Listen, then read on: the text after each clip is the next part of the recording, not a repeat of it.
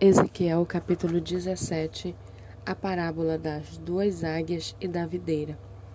A palavra do Senhor veio a mim, dizendo: Filho do homem, propõe um enigma e apresente uma parábola à casa de Israel.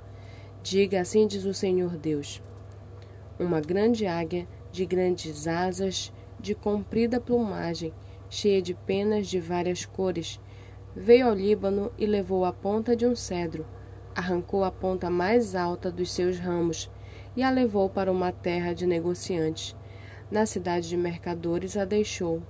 Depois pegou uma semente da terra e a plantou num campo fértil. Pegou-a e a plantou junto às muitas águas, como se fosse um salgueiro.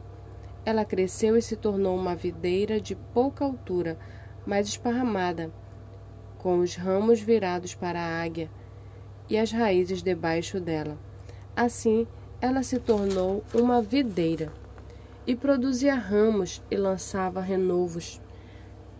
Houve agora outra grande águia, de grandes asas e de muitas penas.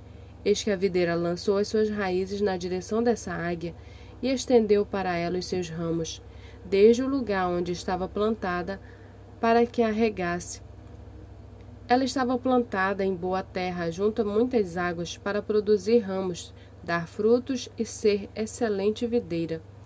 Diga: Assim diz o Senhor Deus. Será que ela vai prosperar? Será que a primeira águia não lhe arrancará as raízes e não cortará o seu fruto, para que se sequem todas as folhas dos seus renovos?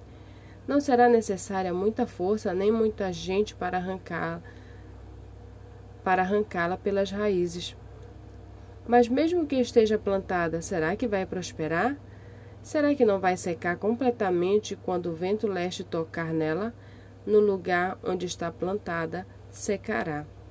Então a palavra do Senhor veio a mim, dizendo: Pergunte agora à casa de rebelde: Será que você não sabe, vocês não sabem o que significa isso? Diga: Eis que o rei da Babilônia veio a Jerusalém, pegou o seu rei e os seus príncipes e os levou consigo para a Babilônia. Escolheu um membro da família real, fez aliança com ele e tomou dele juramento. Levou os poderosos da terra para que o reino ficasse humilhado e não se levantasse, mas, guardando a sua aliança, pudesse subsistir. Mas ele se rebelou contra o rei da Babilônia enviando seus mensageiros ao Egito para conseguir cavalos e um grande exército, será que prosperará ou conseguirá escapar aquele que faz tais coisas? Poderá quebrar a aliança e escapar? Tão certo como eu vivo, diz o Senhor Deus, no lugar em que mora o rei que o pôs no trono, cujo juramento desprezou e cuja aliança quebrou, sim, junto dele, no meio da Babilônia, será morto. Faraó nem com grande exército, nem com numerosa companhia o ajudará na guerra, quando rampas e torres de ataque foram levantadas para destruir muitas vidas. Ele desprezou o juramento, quebrando a aliança feita com aperto de mão, e praticou todas essas coisas, por isso não escapará. Portanto, assim diz o Senhor Deus: tão certo como eu vivo, o meu juramento que ele desprezou e a minha aliança que ele quebrou, isto farei recair sobre a sua cabeça, estenderei sobre ele a minha rede, e ficará preso nas minhas malhas. Eu o levarei para a Babilônia, e ali entrarei em juízo com ele por causa da rebeldia que praticou contra mim.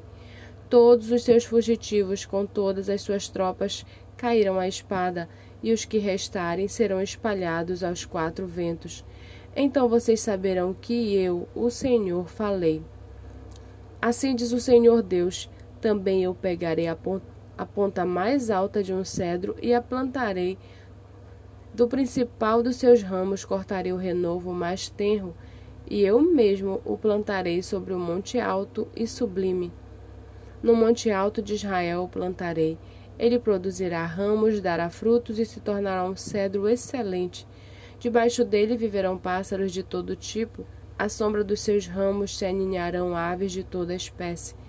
Todas as árvores do campo saberão que eu, o Senhor, derrubo a árvore alta e elevo a baixa, seco a árvore verde e faço reverdecer a seca.